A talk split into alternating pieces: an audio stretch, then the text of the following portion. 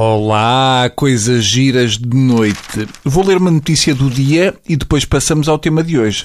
Se quiserem, ainda têm tempo para ir mudar de roupa. Não, a sério, aproveitem. Bem, estava aqui a ler. Não querem pelo menos ir mudar essa camisola? Vejam lá, é que isso parece uma colmeia de borbotos. Bem, vocês é que sabem, a vida é vossa.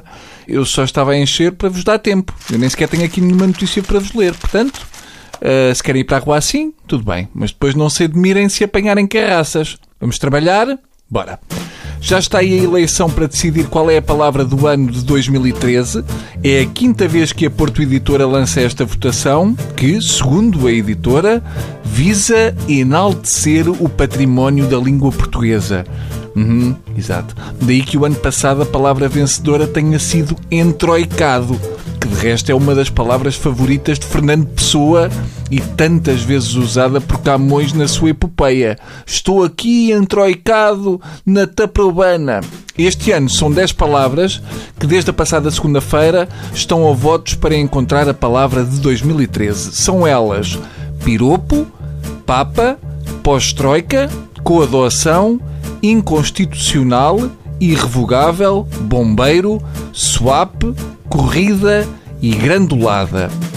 Depois do Entroicado de 2012, este ano temos outra vez palavras inventadas, como grandulada e irrevogável, que, como todos sabemos, não passou de uma invenção. Vamos lá recordar a história recente destas votações. Como eu já disse, em 2012 venceu uma derivada de troika, entroicado. Em 2011 venceu a palavra austeridade. Portanto, se eu tivesse que apostar no vencedor, punho o dinheiro todo na palavra pós-troika porque está visto que este concurso são 10 palavras, mas no final ganha a Alemanha. Mas imaginem que desta vez vence a palavra swap. Será que ela vai agradecer e dizer que deseja o fim da pobreza no mundo e paz para toda a humanidade? Fica esquisito. Estou em desacordo com a escolha destas palavras porque é uma escolha demasiado confusa. Por exemplo, há derivações da palavra papa que fazem parte do piropo. Como, por exemplo, papava-te toda. E parece-me que devia haver mais consenso entre estas palavras. Não deviam concorrer todas separadas, podiam juntar-se para ter mais hipótese de atingir a maioria dos votos. A papa grandulada, o pós-piropo ou a coadoção do bombeiro. Parecem-me candidaturas mais eficazes. Mas pronto, são estas que eles dizem que foram as mais marcantes. Nós acreditamos. Assim sendo, o parágrafo mais in deste ano é como não tenho voz para grandulada, mandei um piropo inconstitucional ao Papa sobre a coadoção no pós-troika e ele respondeu que irrevogável é andar no swap, swap, swap com um bombeiro.